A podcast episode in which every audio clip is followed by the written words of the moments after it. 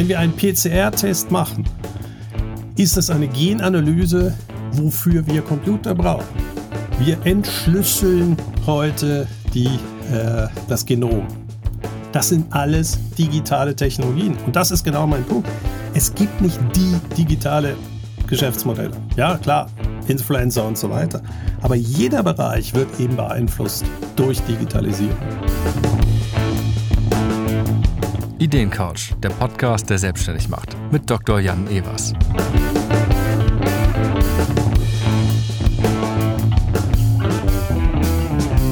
Diesmal gehen Patrick und Jan in die zweite Runde und die ist 100% digital. Und zwar nicht nur von außen, sondern auch von innen. Denn es geht um digitale Geschäftsmodelle. Die Reise dieser Folge beginnt damit, dass Patrick erzählt, wie sein Interesse für die Arbeit mit Geschäftsmodellen vor mehr als 25 Jahren geweckt wurde – Danach wird weiter abgetaucht in die Digitalisierung. Was sind die Vor- und Nachteile? Welche unterschiedlichen Ebenen der Digitalisierung gibt es und wie können Solo-Selbstständige und KleinunternehmerInnen diese in ihren Alltag integrieren? Dabei kann von den mittlerweile großen wie DeepL, Taxfix und BioNTech gelernt werden. Deutlich wird, die Integration von digitalen Prozessen in das Geschäftsmodell ist für jede Branche relevant. Die Umsetzung liegt an euch. Patrick und Jan versuchen euch Tipps zu geben, wie ihr dabei vorgehen könnt. Schreibt uns gern euer Feedback und lasst ein paar Sterne da, damit noch mehr Menschen erreicht und erfolgreich selbstständig werden. Patrick, zweite Runde auf der Ideencouch. Herzlich willkommen. Danke, Jan. Wir haben ja neulich schon mal eine Runde gemacht und ähm, wollten eigentlich nicht über digitale Geschäftsmodelle reden, haben dann doch zweimal darüber geredet, weil wir beide, glaube ich, so ähm, auch getriggert sind äh, von dem Thema und haben gesagt, okay, dann äh, verabreden wir uns dafür nochmal. Eine Sache vielleicht, um dich ähm, einzuführen. Du hast das letzte Mal so nett gesagt, dass du irgendwie gerne mit der Gründerplattform arbeitest, weil wir ähm, zäh sind und viele Jahre hart arbeiten.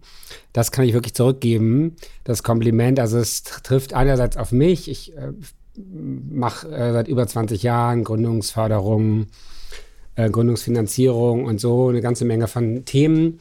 Und ich finde es auch eigentlich ganz schön, etwas richtig lange zu machen. Heute ist der Spirit ja häufig, dass man nach ein paar Jahren Exit machen will. Aber ich finde, man wird erst richtig gut nach 20 Jahren, so wie guter Wein.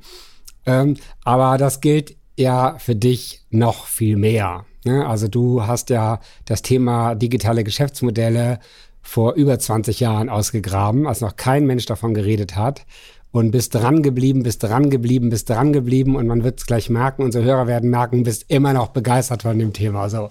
Also die Blumen wollte ich nochmal zurückgeben. Danke. Es sind jetzt wirklich 25 Jahre, wo ich das offiziell als Themengebiet habe. Ja, ja wow. Und du kamst damals auf die Idee, eine Promotion dazu zu schreiben. Und von daher mal die Frage, was hast du damals gesehen? Was, also wie kam es dazu, dass du sagst, ich, ich werde jetzt ein, zwei, drei Jahre meines Lebens ähm, einen guten Teil meiner Energie opfern, diese Doktorarbeit zu schreiben? Was war das Erweckungserlebnis, dass du auf die Idee gekommen bist? Das ist eigentlich schon weit früher gewesen. Ich habe äh, 95 äh, meinen, was heute Masterabschluss äh, heißen würde, gemacht und habe dort eine Konferenz organisiert ähm, und dort hatten wir die erste Webseite. Wir haben sehr, sehr viel äh, über E-Mail kommuniziert äh, und haben einfach gesehen, da passiert etwas. Und dann bin ich als junger Absolvent der Hochschule St. Gallen oder Uni St. Gallen zu einer Investmentbank, Lazare Frère. Und Lazare war einer der Top-Häuser für Hightech-Unternehmen, diese an die Börse zu bekommen äh, oder zu bringen oder auch zu entsprechend äh, zu begleiten bei Finanzierungsrunden und so weiter. Und dann kam man mit einer guten Basisausbildung und stellte als erstes fest, dass man eigentlich die ganze Ökonomie, also sprich, äh, wann fallen Kosten an, wie sind Vertriebsstrukturen von Softwareunternehmen überhaupt nicht versteht. Das war einer meiner ersten Projekte bei Lazar, war eben genau ein äh, Softwareunternehmen zu begleiten. Und ich merkte, das ist so fundamental anders zu dem, was wir alle kannten, nämlich Unternehmen, die sehr hohe Materialkosten hatten. Plötzlich war Software, ja, wie bewertet man da? Und das triggerte bei mir das Interesse zu sagen, ja, das, da muss doch noch, da kommt irgendwas ganz Großes. Und da reden wir über 96. Und dann hatte ich die Chance, mit äh, bei einem Professor in St. Gallen zu arbeiten, äh, Professor Dr. Beat Schmid, der genug hatte von SAP, ERP-Systeme oder sonstige Prozessunterstützung durch IT. Und er hat sich die Frage gestellt, ja, was ist eigentlich das Neue an digitaler Technologie? Und mein Job sollte dann eben sein, wie wirkt sich das auf Unternehmen aus? Und ich bin natürlich total naiv herangegangen, habe gedacht, ja, gucken wir mal, was McKinsey und Konsorten macht. Die hatten dann sehr einfache Ideen, äh, nämlich äh, das konvergiert und dann entstehen so neue Branchen aus Telekom, Informationstechnologie, Medienhäuser und Entertainmenthäusern. Und das fanden natürlich all die etablierten wie IBM, HP, äh, Bertelsmann, Deutsche Telekom super. Nur ich merkte, während ich darüber schrieb, dass das überhaupt nicht stimmt sondern dass digitale Technologie komplett neue Geschäftsmodelle auslöst. Und interessant, damals gab es den Begriff Geschäftsmodell gar nicht in der Wissenschaft. Wir haben von Industrien geredet, von Produkten, Prozessen, die haben wir digital unterstützt. Aber dass ich komplett Neues bauen kann, wo nur die Aufgabe, die ich für den Kunden lösen kann, gleich bleibt. Das hat mich umgehauen und deswegen habe ich auch nicht drei Jahre an der Uni verbracht, sondern äh, vier. Sprich, es war große Opportunitätskosten. Ich hätte damals in der New Economy so richtig äh, den großen Hengst spielen können. Aber mich hätte das, hat das viel mehr interessiert, eben was da fundamental sich ändert. Und das ist, was ich seit 25 Jahren mit Freude mache, weil jedes Jahr öffnet sich wieder eine Türe und man denkt sich, okay, denkbar war das, aber ich hätte es nicht erwartet. Na, dann fangen wir doch mal ganz ähm, hinten oder vorne an. Was war denn die letzte Tür, die sich geöffnet hat, wo du genau den Gedanken hattest? Also was war das letzte Mal, wo du dachtest, so hätte ich nicht gedacht, dass das kommt? Also ich hätte dieses ganze Influencer, äh, dass wir uns dummen kleinen Filmchen unterwerfen und das als Entertainment ansehen, ähm, hätte ich jetzt nicht für möglich gehalten. Ähm, auf der anderen Seite theoretisch absolut nachvollziehbar weil eben die Produktionskosten gefallen sind. Jeder kann heute profimäßig äh, produzieren, der ein Smartphone in der Hand hält. Ja, das war etwas, was vorhergesagt wurde. Also die, weil das während es früher mal eine Million gekostet hat, um eine Webserver-Infrastruktur aufzubauen, um eine Webseite zu begleiten, brauche ich heute eine Kreditkarte und kann bei Amazon Web Services äh, äh, mein eigenes Multimilliarden-Skalierungsgeschäft anfangen. Vorstellbar war das, aber die menschliche Seite das konnte ich mir nicht vorstellen. Also auch, ich komme natürlich aus einer Zeit, da haben wir noch geglaubt, dass die Welt verbessert würde durch digitale Kommunikation. Und ich meine, wenn man heute guckt, was äh, für Verschwörungstheorien äh, möglich sind, ich nenne es immer so, früher war der Dorfdepp, jedes Dorf hatte sein Dorfdepp und das war absolut akzeptabel. Heute können sich alle Dorfdeppen der Welt verbinden und gewisse äh, Regierungen haben dann das Gefühl, die wären in der Mehrheit, weil sie am meisten und am lautesten schreien. Und das ist eine Seite, die ich komplett unterschätzt habe, wie wenig Menschen darüber nachdenken, was sie lesen. Und ähm, eben, wir haben Corona äh, gehabt, wir haben jetzt äh, Putins Angriffskrieg, äh, Desinformationskampagnen. Auf der anderen Seite eigentlich alles denkbar. Aber ich habe nicht über die gnadenlose Dummheit von den Empfängern äh, gedacht. Ähm, ja, heute können wir Parallelwelten schaffen. Die sogenannten Bla Informationsblasen, ne? Und das ist schon wirklich, finde ich auch erstaunlich. Es gibt so viele Subkulturen heute, die sich komplett getrennt haben. Und das ist jetzt der negative Teil der Digitalisierung. Ja. Kommen wir zum Positiven. Was für Chancen sind denn durch Digitalisieren? Also war, war, wo war Digitalisierung wirklich ein Gamechanger im Geschäftsmodelldenken? Du hast eine Sache genannt, die Produktion geht gegen Null, die Produktionskosten. Ne? Bei Software ist es dann noch eine Diskette, die man ver vervielfältigt hat oder eine CD-ROM. Der Begriff, wie alt bist du? Diskette? Ja, genau. Ähm, ich wollte es nur kurz historisch abhandeln. Äh, Diskette, dann CD-ROM und heute liegt es in der Cloud, dann ist es auch wieder tatsächlich ähm, fast null, ein bisschen Strom. Ähm, Vertrieb, Kommunikation würde mir noch einfallen, wo ähm, man früher eben Prospekte gedruckt hat und die verschickt hat. So, das Verschicken kann man, konnte man dann relativ früh per E-Mail machen, wahrscheinlich so ungefähr seit 20 Jahren. Den Flyer baut man heute als PDF, da hat man auch nur noch einmalige Kosten Die Designkosten sind immer weiter runtergegangen, was immer mehr tollere Vorlagen gibt. Ja, und, äh, und heute nutzt man Plattformen, in denen man Follower fast kostenlos kreieren kann über Aufmerksamkeitsmarketing, wie unser Freund Günter Faltin das immer nennt. Und ähm, dann hat man ähm, auch Vertriebs, naja, Marketing, nicht Vertrieb, Marketingkosten, die gegen Null gehen. Und wenn man die Leute dann auf seine Website holt und dann da direkt irgendwie Conversion optimiert ähm, was zum Kaufen anbietet, hat, hätte man sogar Vertriebskosten gegen Null. Ja, das ist also schon faszinierend. Das ist das, was mir so einfällt, was Game Changer waren, ähm, wo durch Digitalisierung Dinge, die vorher sich nur große Firmen leisten konnten, auf einmal sich eine One-Man-Show, ein Solopreneur leisten kann. Kurzer Werbeblock. Ich habe ein Buch geschrieben, zusammen mit meiner Kollegin Susanne Schreck. Erfolgreich als Unternehmer im Wiley Verlag. Lernen einfach gemacht. Also erfolgreich als Unternehmer für Dummies. Ist ja das englische Wort für Anfänger. Und wieso haben wir das gemacht? Wir haben versucht, all unsere eigenen Erfahrungen als Unternehmerin, als Unternehmer, aber auch natürlich das, was wir hier bei Everest machen, seit 20 Jahren Firmenhilfeberatung, über 5000 Krisenberatungen, Gründerplattform, seit vier Jahren Hunderttausenden, denen wir geholfen haben, die Gründung aufzusetzen, Labor X, wo wir mit euch seit fünf Jahren auf der Reise sind, erfolgreiche Startups zu bauen. All das haben wir mal versucht zusammenzukriegen in ein Buch, in das rigorose Konzept von Dummies – was die versuchen einfach Lernen zu demokratisieren, Lernen einfach zu machen. Es hat echt Spaß gemacht, war super harte Arbeit. Ich glaube, es ist ziemlich gelungen. Ich freue mich auf euer Feedback. Kauft es, werdet besser und unsere wichtigste Message dabei neben Erfolg ist Spaß dran behalten, sich weiterentwickeln. Das haben wir versucht rüberzubringen. Also viel Spaß dabei. Ich glaube, du sprichst einen wichtigen Punkt an, aber das ist wirklich nur Digitalisierung 1.0. Man nimmt bestehende äh, physische Produkte und guckt, wie man sie ersetzen kann.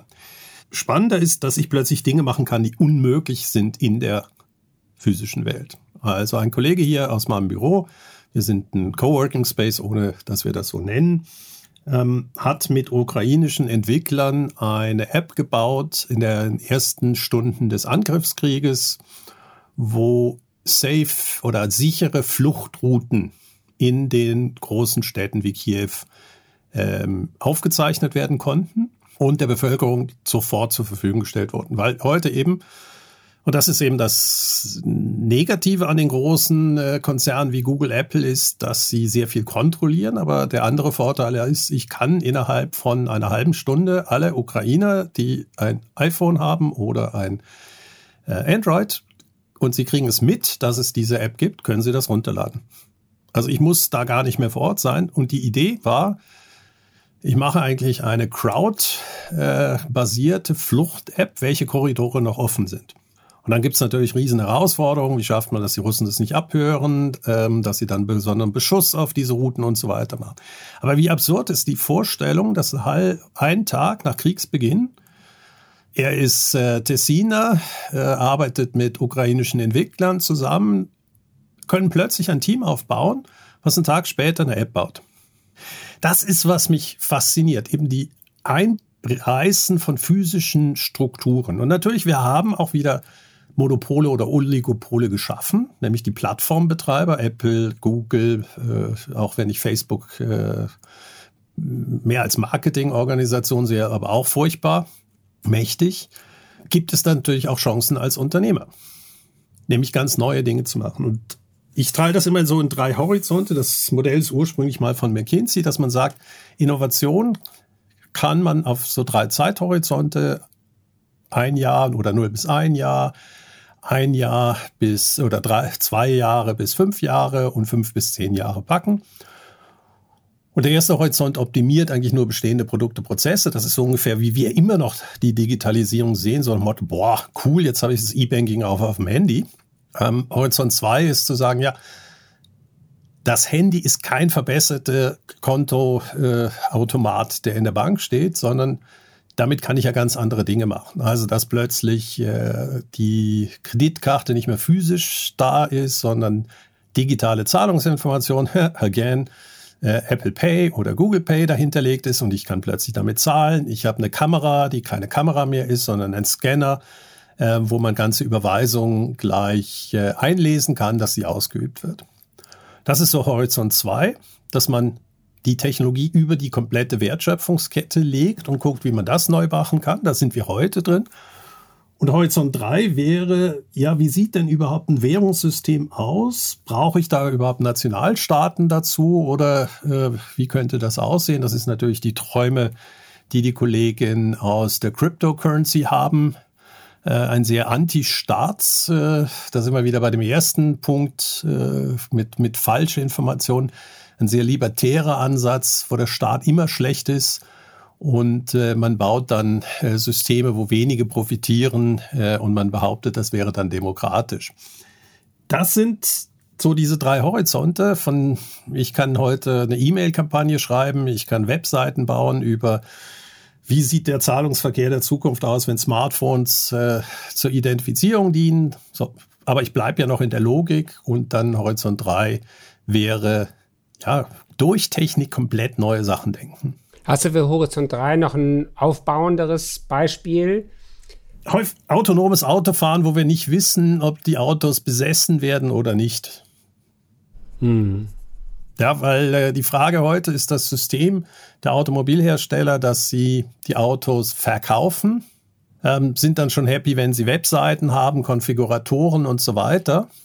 Äh, Horizont 2 wäre, ähm, dass sie immer mehr digitale Produkte oder Features haben, Navigationssysteme und so weiter. Dass der Hersteller immer mehr zum Mobilitätsanbieter werden könnte. Und Horizont 3 wäre, wie wäre unsere Mobilität, wenn wir jederzeit verfügbare, selbstfahrende äh, Objekte hätten, die uns äh, dahin bringen, wo wir wollen. Aber es kann auch sein, dass der dann schon äh, das Objekt weiß, äh, ja, der Zug da hinten ist dann die schnellere Alternative und lädt mich dann in den Zug ab. Also selbstorganisierende äh, äh Mobilitätssysteme, das wären Horizont 3. Und du hast vollkommen recht, 3 ist immer utopistisch, weil das ist noch nicht klar. Das ist die höchste Unsicherheit und das überfordert die Menschen ja auch.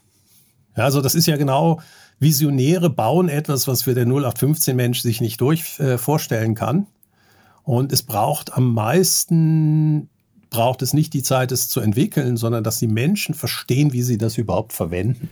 Genau, und deswegen ist bei Horizont 3 dann wahrscheinlich auch so entscheidend, was für ein Mindset man hat, ne? ob einem das Angst macht. Das ist ja dann doch häufig auch gerade bei älteren Leuten, die schon Horizont 2 äh, teilweise nicht verstehen, dass sie dann vor Horizont 3 zumindest wenn sie informiert werden von denen, die, deren Geschäftsmodell es ist, Angst und Schrecken zu verbreiten.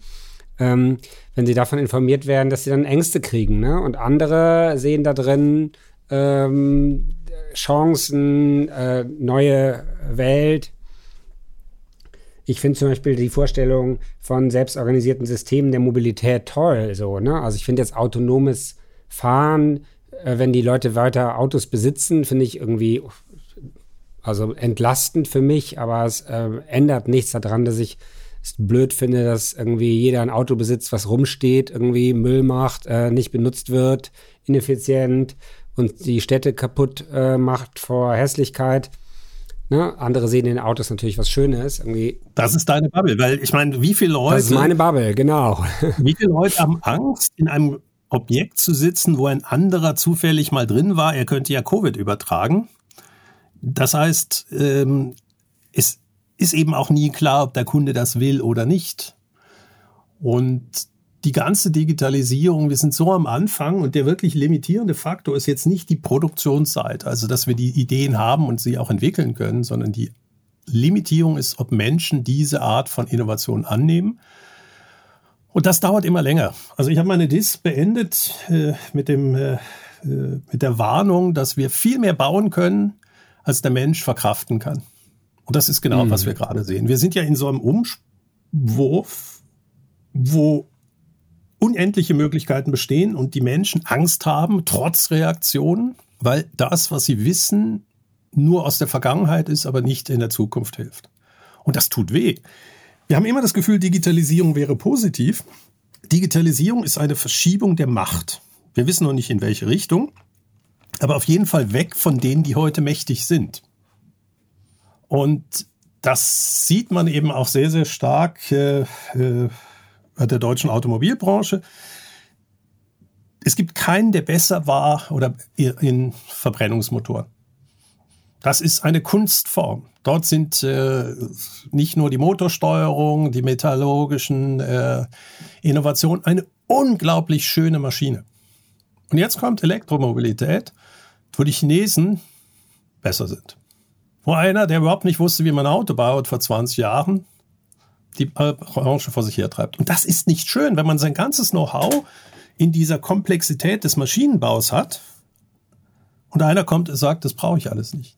Da kommt Trotz, da kommt Angst davor. Und ähm, ich habe das mal als, oder meine Frau hat das mal so schön verglichen. Die schönsten Ritterrüstungen hatten wir, bevor Pfeil und Bogen erfunden wurden. Ja, die hatten Intarsienarbeiten, die Ritter haben, Kostü haben Wettbewerbe gemacht und Regeln, äh, äh, wie man Kriege führt, gemacht. Ja, und dann kamen die Longbows daher und haben die dann äh, einfach runtergesäbelt von ihren Pferden. Ja, das, der Hersteller von Ritterrüstungen war wahrscheinlich extrem genervt von diesem Wettbewerb, der aus äh, Holz bestand, weder besonders schön war noch irgendwas äh, und die ganze Kunstform der Ritterrüstung zerstört hat. Ja, und dann kamen natürlich noch nachher die Feuerwaffen. Ähm, das ist dann noch viel unfairer und wahrscheinlich haben die alle gerufen, oh, wir müssen das verbieten, weil meine ganze Kunst, die ich hatte, brauchen wir nicht mehr. Und das sind Ängste, und das ist natürlich auch in Ländern wie Deutschland äh, sehr stark, aus einem ganz einfachen Grund.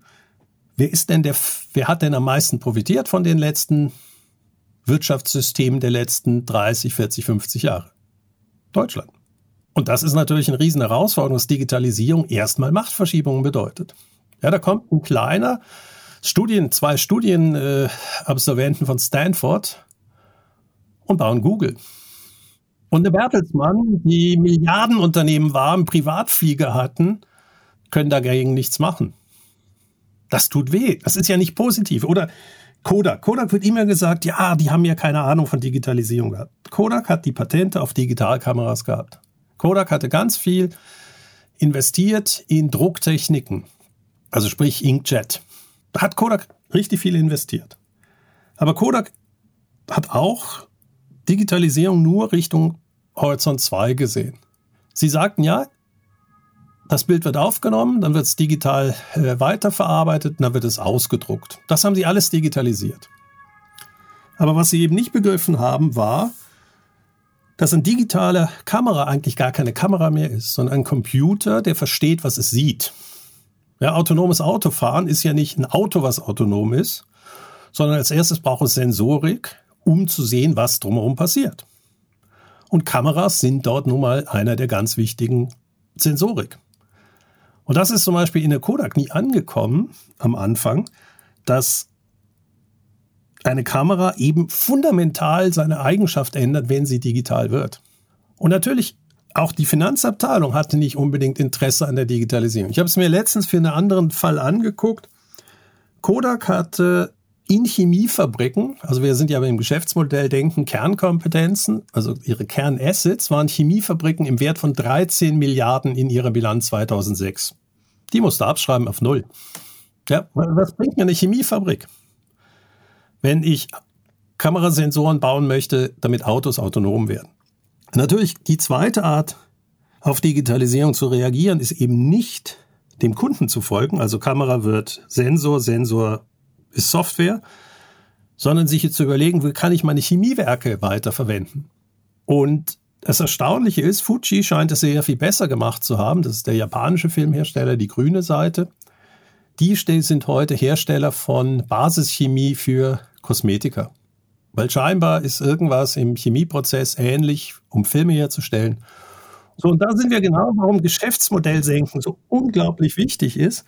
Nämlich man muss verstehen, wer ist man heute? Was prägt einen heute? Und es ist häufig nicht das, was man glaubt. Kodak hat sich zwar als Fotofirma gesehen, aber ihre Kompetenz lag in der Chemie. Ja, früher hieß das auch mal Eastman Chemical Company. Nur, ich brauche keine Chemie mehr für das Thema. Und da sind wir beim gleichen Thema auch bei äh, der Automobilbranche. Sie sind natürlich extrem gut im Bereich Branding, Emotionen, aber die nächste Kompetenz ist natürlich Motorenbau. Integration der, der Zulieferer zu einem System. Nur auch unsere deutsche Zulieferindustrie ist jetzt nicht der Weltmeister in Software gewesen oder in digitalen Komponenten, die ich dort einbaue. Ich habe mir mal den Spaß gemacht, die äh, Führungsstrukturen deutscher Automobilhersteller anzugucken und zu gucken, wer kommt dort aus dem Bereich Oberflächendesign, Softwareentwicklung und solche Themen. Keiner. Aber jeder kann sich über Spaltmaße unterhalten und wahrscheinlich über Hubraum. Ja, da ist kein Chemiker hinter, der sich mit Batterientechnik auskennt. Das ist keine Passion bei denen. Sondern über Motoren können alle aushalten. Aber, und das macht eben Digitalisierung so schwierig. A, ist sie eben nicht nur das Heutige ins Morgen übertragen, sondern fundamental ändert sich Geschäftsmodelle wie ich ein bestehendes Thema löse. Das gibt ja jetzt auch Chancen. Ne? Also wenn wir jetzt mal, viele unserer Hörer sind Entrepreneure, Gründer, sind äh, Leute, die ein, zwei, drei kleine Unternehmen gegründet haben oder mittelgroße und Bock haben, das nächste zu gründen. Ähm, was rätst du denen? Also, wenn wir nochmal auf die Geschäft, auf deine Geschäftsmodell Canvas mit ähm, elf Bausteinen und vier Feldern zurückkommen, die wir im letzten Podcast besprochen haben. Äh, Nutzenversprechen, Geschäftsstruktur, Ertragsmodell, Unternehmensgeist. Und jetzt sehen, dass sich die Welt fundamental ändert, dass über Digitalisierung ähm, viele dieser Bausteine sich verändern lassen. So, was rätst du jetzt, wie man jetzt vorgeht? Das ist natürlich die, die ganz große Frage, die im Raum steht. Ich persönlich sage immer, oder auch der größten Fehler, den ich begangen habe, war, ich habe nicht genug an meine eigene Idee geglaubt, dass sie so groß werden kann. Und das ist bei digitalen Geschäftsmodellen ganz, ganz wichtig, dass man das Gefühl hat, man könnte Weltführer werden in seiner Idee. DeepL ist ein äh, wunderbares Beispiel, ähm, wie eine kleine Kölner Firma es geschafft hat, gegen Google anzutreten. Sie haben sich ein Themengebiet ausgesucht, was eng genug war, wo sie mit ihrem Know-how reinkommen konnten und mit Google spielen konnten. Ja, das ist absurd. Übersetzung ist jetzt wirklich ein Kernbereich von Google. Dafür braucht man ganz große Hochleistungsrechner und man muss möglichst viele menschlich übersetzte Texte analysieren. Das ist eigentlich Kernfähigkeiten von Google. Und trotzdem hat es DeepL geschafft, eine bessere Übersetzungsmaschine zu bauen, weil sie sich fokussiert haben. Aber das nicht nur jetzt machen wir mal was für Nordrhein-Westfalen, wir machen mal was, sondern wenn, dann machen wir das global. Das heißt, eine gewisse Selbstüberschätzung gehört eben mit dazu. Also klar, kann man jetzt irgendwie Amazon Resell oder Seller werden. Ich meine, das hat aber nichts mit digitalen Geschäftsmodellen zu tun, sondern das ist einfach eine Funktion, die Amazon ermöglicht. Aber wenn ich so digitale Produkte baue, dann muss ich, wenn es wirklich Tech-Unternehmen sind, also wo wirklich diese ursprüngliche Idee, die wir am Anfang hatten, geringe variable Kosten, dann muss ich groß werden. Und da ist immer der Tipp in der Nische am Anfang. Und DeepL ist ein wunderbares Beispiel. Und das andere, was auch fast absurd ist, es gibt so viele Themen, die werden nur digital Horizont 1 digitalisiert. Also Deutschland leidet gerade darunter, dass jeder scheinbar, der ein Grundstück besitzt, dieses Elster-Formular ausfüllen muss. Und da bricht die ganze Infrastruktur zusammen. Ähm, weil die Daten nicht vernetzt sind und so weiter und so fort. Und außerdem sind die Fachausdrücke so absurd, ähm, dass man eigentlich nicht versteht, was man da macht. Und dann gibt es äh, zwei Schweizer, die nach äh, Deutschland ausgewandert sind und die erste deutsche Steuererklärung machen mussten und sich gefragt haben, was sind denn bitte Werbekosten? Ja, kennst du das noch, Jan? So diese Werbekosten, die man abziehen kann? Werbungskosten, ja. Werbungskosten, Ja. das ist eben dein Ja, ja, genau. Das heißt, also das ist auch schwer zu vermitteln, aber wenn ich mit dir essen gehe und du mir rätst, dass ich im Eigenverlag statt im, im Wiley Verlag, bei dem ich jetzt gerade ähm, erfolgreich Unternehmer sein mit Susanne veröffentlicht habe, dann kann ich diesen Essensbeleg als Werbungskosten absetzen, weil er meine weitere berufliche Karriere möglicherweise beeinflusst hat. Ja. Okay, und dann dein Arbeitszimmer zu Hause kannst du zu drei Viertel als Werbungskosten abziehen, oder wie war das? Ja, genau. Da, das, da, da, da gibt's jetzt viele Wenns und Abers, aber theoretisch ja, genau. Ich habe mich da nicht mehr mit beschäftigt. So, aber das ist genau der Punkt. Die beiden haben gesagt, wie absurd ist es denn? Und haben dann ein Programm namens Taxfix gemacht, wo nichts anderes macht, als solche aus der Sicht des Steuerbeamten komplett logische Begriffe in Alltagssprache zu übersetzen. Und das lautet, hast du ein Arbeitszimmer und wie häufig benutzt du das? Aha, dann kannst du so viel absetzen. Okay, wie viel Geschäftsessen hast du gehabt? Aha, so viel, bitte Belege beilegen. Ja, man kann ja das übersetzen und das ist, was Sie gemacht haben, ist eine App, die in Normalsprache ein steuerliche Punkte erklärt. Die Kollegen haben es geschafft, ich habe es fast nicht für möglich gehalten, eine Be Unternehmensbewertung als Unicorn zu bekommen. Mhm. Ja. Wow, ja. Und dann ist natürlich das nächste, und der Grund ist jetzt relativ einfach, nicht weil sie bessere Steuererklärungen machen, sondern sie haben natürlich auch ein anderes Kundensegment gefunden. Die deutsche Finanzbehörde hat ja gar kein Interesse daran, finanziell Steuern einfacher zu machen. Warum? Weil in Deutschland wird ja Lohnsteuer schon abgezogen, direkt vom Gehalt. Und alle, die keine Steuererklärung machen, ist meistens ein Gewinn fürs Finanzamt, ne? Ja, sie nicht machen, ist immer ein Gewinn fürs Finanzamt. Und das ist eben der, der Grund, warum in Deutschland wahrscheinlich äh, die Finanzämter keine E-Government-Innovation machen, nämlich mach mal es einfach, meine Steuererklärung einzureichen. Ist ja logisch, weil sie müssen ja immer wieder Geld zurückzahlen. Und dann kommt eben so äh, zwei Leute und sagen, nö, es geht auch einfach. Und das ist auch digitale Innovation, einfach komplexe Dinge einfacher machen.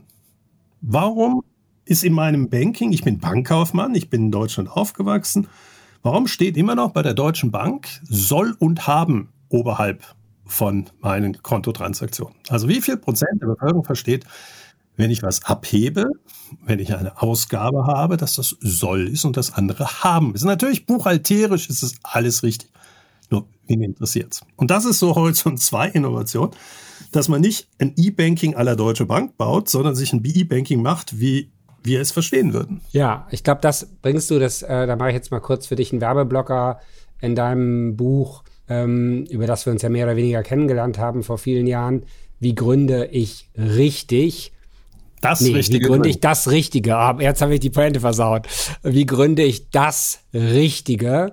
Und da, glaube ich, gibst du Hilfestellungen, wie man dann eben sich Dinge anguckt, die nerven und dann, wie kann ich die einfacher machen? Also, ne, und dann da immer den digitalen Baukasten vor Augen, den die anderen vielleicht nicht gemacht haben, nicht vor Augen haben oder nur halbherzig vor Augen haben. Und dann auf einmal ähm, zu ähm, disruptiven Lösungen, also zu ganz anderen Lösungen kommt. Es muss ja nicht mal immer disruptiv sein. Das ist, muss man auch ganz klar sagen. Es reicht ja schon. Ich meine, ich, als ich von Taxfix, der von der Idee gehört habe, sagte ich, wie absurd ist das? Ja, ich hatte die beiden zum Interview hier ähm, und irgendwie habe ich auch nicht dran geglaubt. Nur wenn man sich eben überlegt, wie die ganze Steuersprache eine Beherrschungssprache geworden ist, damit ja wir nicht auf gleicher Ebene eigentlich mit dem Steuerbehörden reden können, ist es eigentlich natürlich, dass man eine Vereinfachung nimmt und das, was der rechtlich natürlich so formuliert sein sollte, zumindest nach deutschem Recht, ähm, warum man das nicht einfacher machen kann. Also das ist ja keine Revolution. Aber du hattest den richtigen Riecher, ne? Wir haben damals ja so eine Serie für Brand 1 gemacht und haben in jedem zweiten Heft ein Geschäftsmodell analysiert zusammen. Meistens kam die Idee von dir, wie auch bei denen hier, also bei DeepL auch. Die könnt ihr alle nachlesen, wenn ihr auf die Gründerplattform geht und ähm, da in unser Geschäftsmodell Datenbank reingeht. Da haben wir 20, 30, 40 spannende Geschäftsmodelle analysiert, äh, sehr oft ähm, Patrick und ich, äh, wahrscheinlich noch öfter Patrick alleine. Aber du hattest den richtigen Riecher, auch wenn du am Anfang ja, vielleicht auch ähm, nicht sicher warst, ob es wirklich so groß wird, aber es wurde groß. Aber spannend ist ja was anderes. Die haben deshalb auch die Reputation bekommen ähm, und die ersten Finanzierungsrunden, weil sie als Team schon mal eine relativ triviale Idee, ich glaube, das war Small PDF, hochgezogen haben.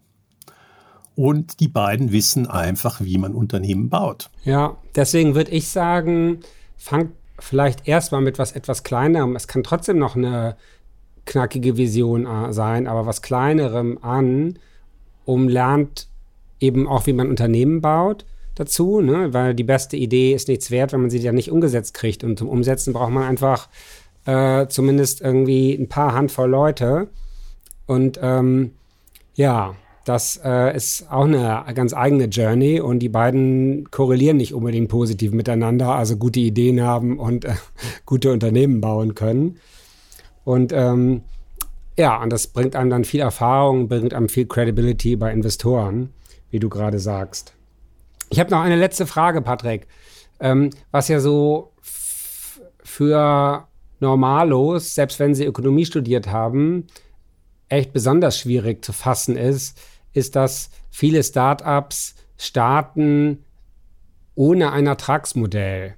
Also selbst die Google-Jungs haben das ja gemacht. Die haben gesagt, so wir bauen jetzt erstmal eine Suchmaschine und da wird schon irgendwie was Spannendes rauskommen. Ob sie damals schon wussten, in welche Richtung das geht, I don't know. Aber also wie, wie siehst du das denn? Selbst Amazon hat das, sein Geschäftsmodell zwei, dreimal geändert. Ich hatte irgendwann mal mit jemandem telefoniert, der damals gefragt wurde in der ersten Runde, als Amazon noch ein Buchverschick-Geschäftsmodell hatte, um den deutschen Buchhandel oder insgesamt den Buchhandel zu verändern, der damals sagte, nee, da glaube ich überhaupt nicht dran. Und er hatte recht, Amazon ist in diesem Bereich niemals profitabel geworden, ähm, aber hat dann eben andere Bereiche gefunden, in denen sie profitabel wurden und konnte dann damit äh, bis heute den kostenlosen Buchversand quersubventionieren, so, ne? Also wie kommt das, dass da Leute sagen, ich starte erstmal, obwohl ich kein Ertragsmodell habe und irgendwie gebe eben mal das Geld aus, was ich habe und dann versuche ich die nächste Finanzierungsrunde und zu wachsen und wieder auszugeben. Also hat das was mit Digitalisierung zu tun oder ist das einfach, dass wir heute eine abgefahrenere Wirtschaft haben?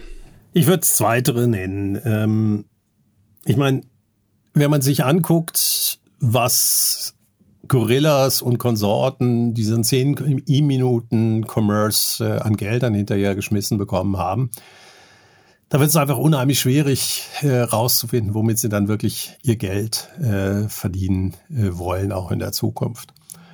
Das hat sich aber fundamental geändert. Also der VC-Markt ist deutlich äh, strenger geworden. Wir hatten eigentlich so viel Geld, wo die Leute nicht wussten, wo sie hingaben. Wir hatten Negativzinsen. Das sind einfach Umfelder, die ungesund waren. Mein Tipp wäre, löst ein hochrelevantes Problem, wo Leute nachher sagen, boah, endlich gelöst. Also DeepL ist zum Beispiel auf der einen Seite kostenlos und ich kann plötzlich Dinge, obwohl ich eigentlich Amerikaner oder Belong bin fast, kann ich plötzlich Dinge, die ich mir nicht vorstellen konnte, weil sie so hochrelevant sind in dem ganzen Bereich. Weil sie eine Qualität oder eine Fähigkeit haben. Und wahrscheinlich ist das für mich der allererste Punkt. Habt ein Problem, was so hochrelevant ist, dass Leute nachher nicht mehr wegkommen, weil es so eine geile Lösung ist. Und die Google-Jungs haben das mal sehr schön zusammengefasst. Sie investieren nur in Dinge, die ein Mensch zweimal am Tag mindestens braucht. Und das ist auch ein bisschen an Taxfix das Problem. Einmal im Jahr ist wenig, um eine Kundenbeziehung und Begeisterung auszulösen, weil dann könnte ich auch auf den nächsten Wettbewerber gehen. Dafür hat das Thema wenigstens Pain. Ne? Man, ich denke jetzt auch seit vier Wochen, weiß ich, muss meine Steuer vorbereiten. Ich denke seit vier Wochen jeden Tag dran, solange bis ich die Unterlagen zusammengestellt habe und abgeschickt habe. Ich mache sie nämlich nicht selbst. Auch eine Lösung. Aber ich muss die Unterlagen zusammenstellen. Also einmal im Jahr, aber dafür hochrelevant, ja. Absolut. Und das sind genau die richtigen Kriterien, sich zu schauen, wie relevant ist das Problem. Ähm, wir hatten beim letzten Mal die äh, Kinder, Kita, Nordwind. Kinder sind unheimlich relevant für Leute, wie sie erzogen werden. Ergo ja, drei, vier Jahre, ne? Drei, vier Jahre bringt man als Eltern die in eine Kita und jeden Morgen ein gutes Gefühl zu haben. Meine erste Kita für meine Tochter fand ich nicht so toll. Und als ich dann mich getraut habe zu wechseln, die nächsten vier Jahre jeden Morgen glückliches Gefühl. Wow, hoch beim Abholen, das wäre dann sogar das zweite Mal nach Google morgens hinbringen, nachmittags abholen hochrelevant, ja. Genau, das ist ein wunderbarer Punkt. Wir sollten uns eben auf Themen konzentrieren, die relevant sind und nicht irgendwie fancy oder äh, nett.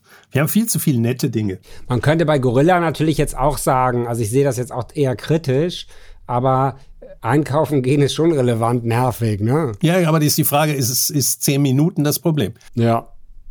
Hm, das stimmt, da hast du recht. Da hast du recht. Genau. Das ist die Frage. Also, dass man Einkaufen anders machen kann, das ist mehr als äh, klar. Ähm, die Frage ist einfach nur, wie man es machen kann. Das Kaufen, also zum Beispiel, dass sie, die Shops heute immer noch nach Warengruppen organisiert sind und nicht über das, was ich beim letzten Mal gekauft habe. Also eine Familie kauft ja immer gleich ähnlich.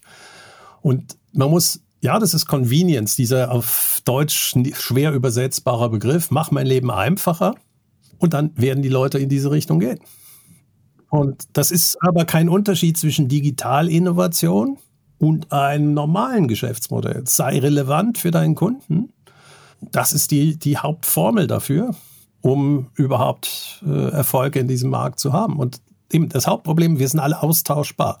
Wir brauchen ein Profil und es ist natürlich unglaublich schwer zu sagen, nee, das mache ich nicht.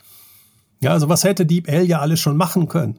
Ein Sprachausgabeautomaten, also Sprachausgabe, äh, Kameraerkennung und so weiter.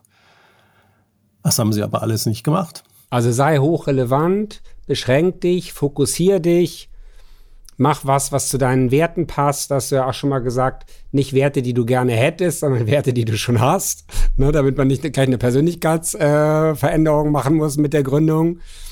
Das sind die Messages. Also du hast das wunderbar überlegt doch mal, also ich kenne die beiden Gründer oder der jetzt noch übrig gebliebene bei DeepL nicht. Ähm, der wird aber Angebote haben, die für den normalen Menschen unvorstellbar sind.